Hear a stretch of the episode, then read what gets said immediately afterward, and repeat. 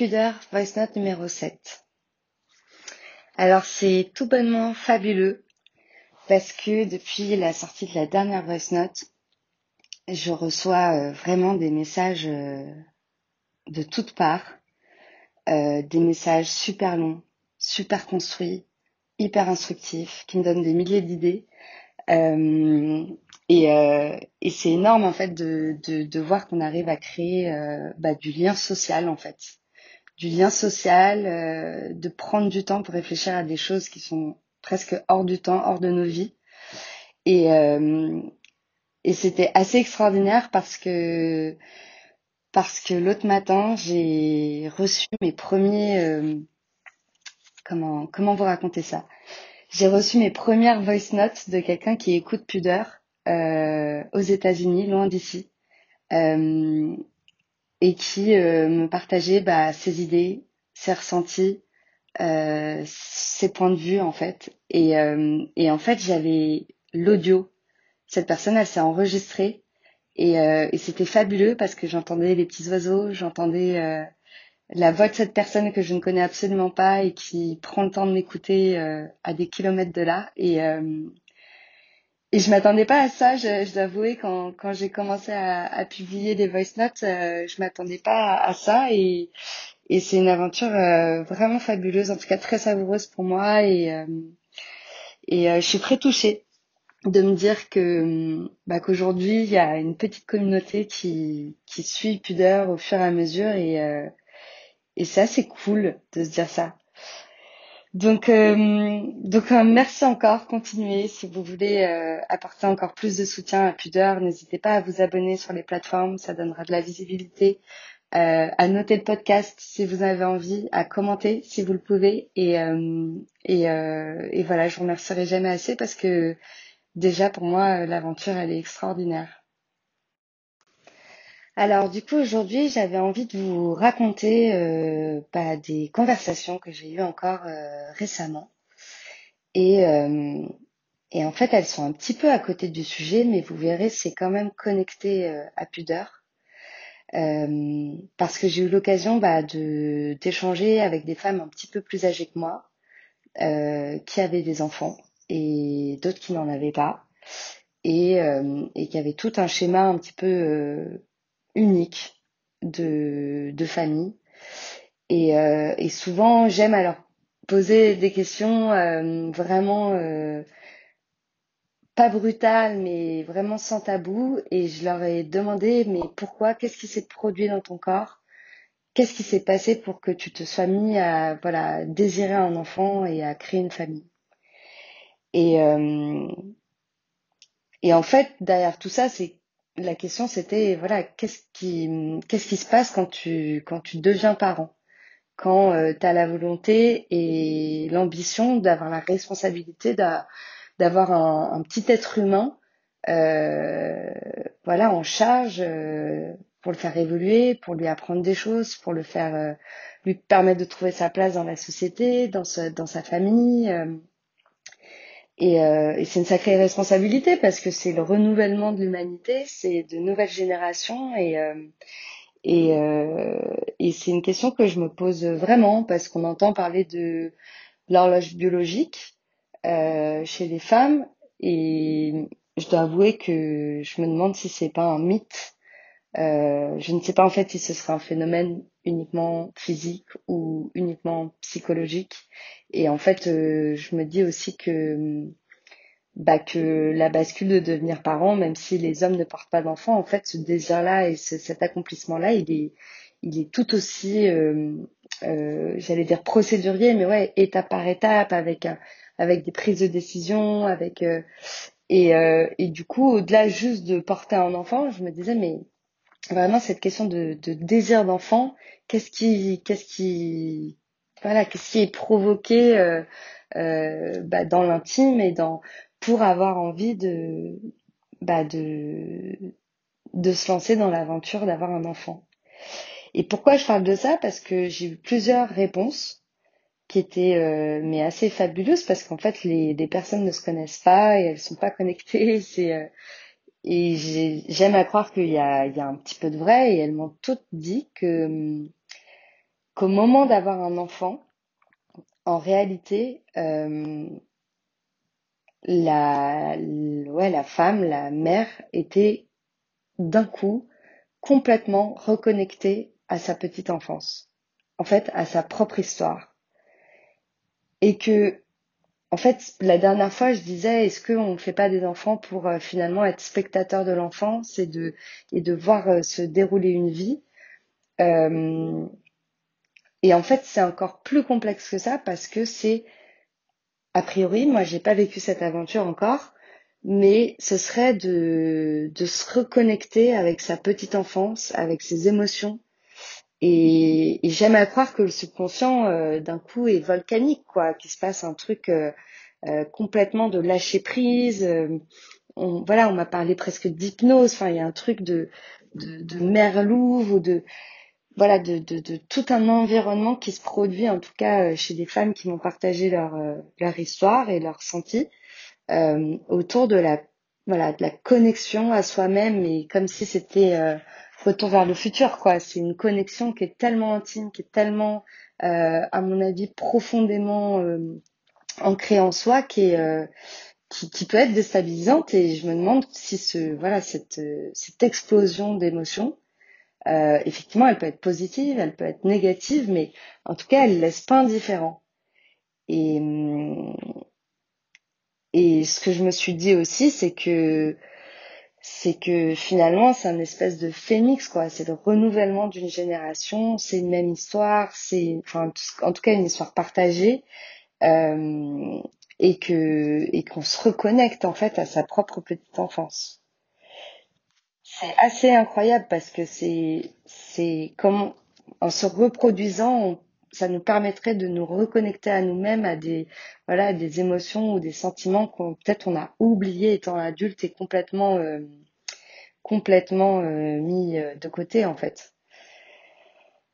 Et on entend souvent voilà des, parents qui disent bah moi pour mon enfant j'aspire à qu'il ait cette petite enfance, qu'il ait pas ses contraintes, que euh, voilà, créer tout un univers et tout un encadrement qui, qui finalement répond au, au plaisir, aux attentes, euh, aux besoins, euh, parfois qui n'ont pas été assouvis plus petits et qu'on projette en fait sur son enfant.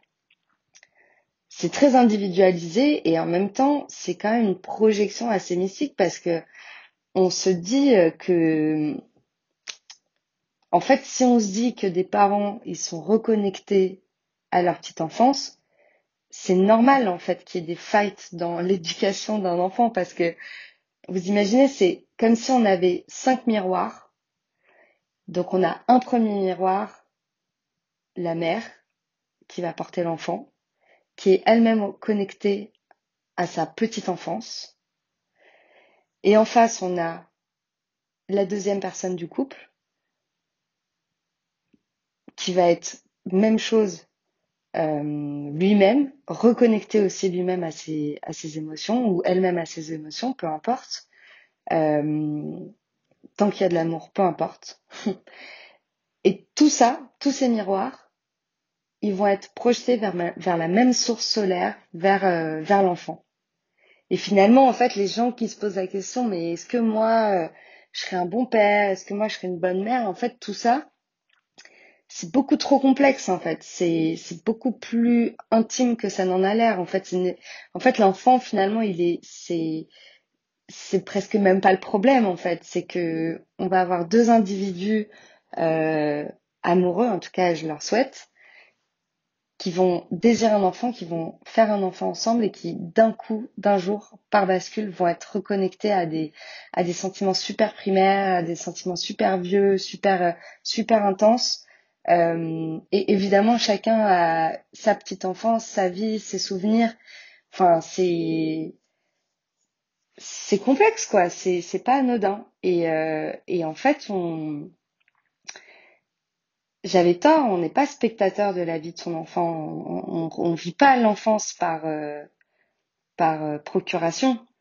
On revit en fait son enfance par par l'intérieur connecté à soi-même, connecté à son intime le plus euh, le plus caché dans le plus beau des jardins secrets. Et en fait, euh, et en fait, c'est assez spectaculaire de se dire que bah, que ça arrive à des milliers de familles depuis la nuit des temps et que et que les, choses se poursuivent et, euh, et en fait ça me fait penser aussi de se dire bah peut-être qu'on a tous la même histoire en fait on partage pas juste sa petite enfance peut-être qu'on partage sa petite enfance au travers bah, de, la vie de sa famille, de ses parents qui eux-mêmes, à notre naissance, euh, se sont raccrochés à des souvenirs de leur petite enfance euh, à eux, et comme si c'était une boucle infinie, des constructions, voilà, de souvenirs en commun euh, de génération en génération. Et, et je sais pas pourquoi je pense à ça, mais mais j'avais lu une étude euh, un jour sur, euh, sur les générations euh, de familles juives qui avaient été déportées dans les camps et qui eux-mêmes effectivement n'avaient pas connu les camps mais avaient en leur sein un traumatisme, un, des, du stress post-traumatique que les générations antérieures de leur famille avaient vécu. Et là, évidemment, en fait, il y a forcément une connexion, il y a forcément quelque chose au-delà juste du corps et de l'agglomération des cellules. On est sur quelque chose de, de une chaîne quoi qui se construit et qui euh, et qui s'alimente et qui et, même au-delà des émotions. Enfin, même au-delà du corps, je veux dire. Enfin, vraiment ancré dans les émotions. Et euh, et c'est assez c'est assez c'est assez dingue en fait de d'imaginer cette boucle et de et de se dire que voilà c'est on est un espèce de milkshake euh, comme si on était dans un parc d'attractions avec des up and down et et euh, voilà à quel moment euh, sa propre histoire s'arrête au profit de celle de son enfant à quel moment la la projection s'arrête est-ce qu'elle s'arrête ou pas c'est assez c'est assez c'est assez mystique et je trouvais ça important de, le partager ici parce que même si c'est pas finalement, euh, on n'est pas vraiment dans une question de vraiment euh, voilà sur l'enfant, euh, comment se construisent les souvenirs, etc. Mais vraiment en prenant un petit peu de recul, on se rend compte que que nos destins ou en tout cas que que nos histoires sont liées et et parfois beaucoup plus que qu'on ne se l'imagine. Et je sais pas si vous, ça vous a fait ça, euh, si vous aviez déjà réfléchi à ça, euh, et, et, même moi, je, je faudrait que je prenne encore plus le temps de réfléchir, de savoir est-ce que moi, euh, euh, dans ma petite enfance, il y a des choses qui me connectent intrinsèquement à mes parents, même des choses qu'on, dont on n'aurait jamais parlé en fait, des choses qui sont dans notre ADN, dans ce supplément d'âme qu'on a et et, et j'ai lu un magazine là récemment, euh, enfin un magazine que j'adore euh, qui s'appelle Ouzbek Erika et je suis abonnée depuis des années. Et il y a eu un des articles qui parlait de du moment, euh, enfin voilà, qu'est-ce qui se passe au moment où on meurt, quand le corps s'arrête, que devient l'âme et, et, surtout l'article il est vraiment axé sur des personnes qui sont revenues de la mort en fait qui ont eu le corps qui s'est arrêté à un moment donné et qui et qui par euh, je ne sais quel mécanisme euh, reprend la vie.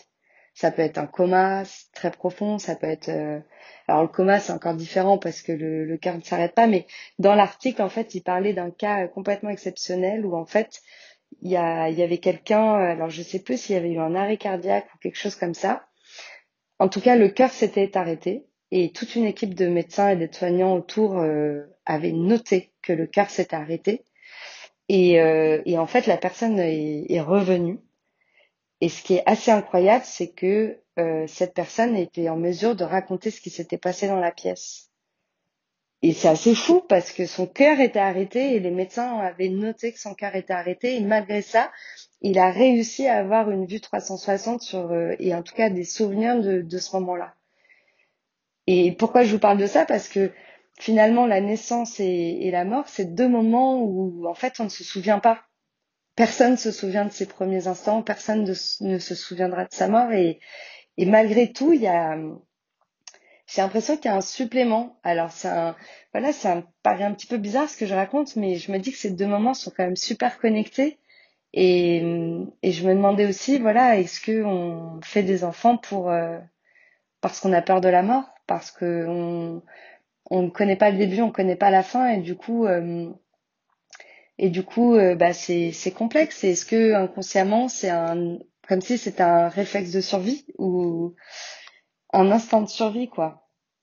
Est-ce que l'humanité, elle a cet instinct de survie de, d'au milieu de sa vie, de, de créer la nouvelle génération pour, euh, bah, pour que l'humanité continue? Euh, c'est assez, ouais, c'est, assez marquant et, et, et ouais, même chose. N'hésitez pas à me dire ce que vous ressentez là-dessus parce que comme si finalement on est voilà on reste un animal quelque part et on et on sait inconsciemment que tout ça va avoir une fin et d'ailleurs j'ai fait euh, un récit euh, dans mon premier bouquin qui s'appelle La Marche euh, en fait le dernier texte du livre c'est un récit qui s'appelle 2076 et en fait ça paraît étrange mais 2076 c'est l'année où j'imagine que j'arrêterai de vivre en prenant en compte que euh, voilà j'ai pas de maladie euh, euh, qui m'emporte plus tôt, j'ai pas d'accident, que j'ai pas de voilà que qu'il n'y ait pas d'autres disons que si j'avais une vie normale avec des estimations qu'on peut imaginer, bah éventuellement je pourrais aller jusqu'à 2076 et en fait de faire ce calcul tout bête eh ben m'a énormément rassurée. Parce que euh, d'un coup j'avais une deadline. Et je sais que dans ce temps imparti j'ai des choses à faire, j'ai des choses à construire, j'ai des choses à vivre.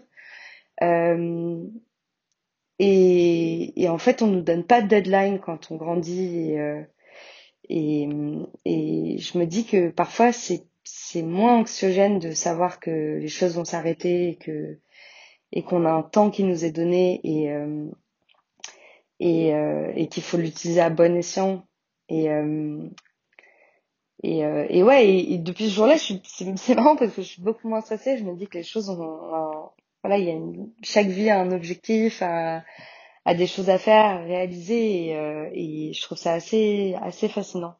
Alors, je vous inviterai pas à faire ce calcul parce que ça allait me paraître, je vais paraître de plus en plus bizarre de vous raconter ça, mais euh,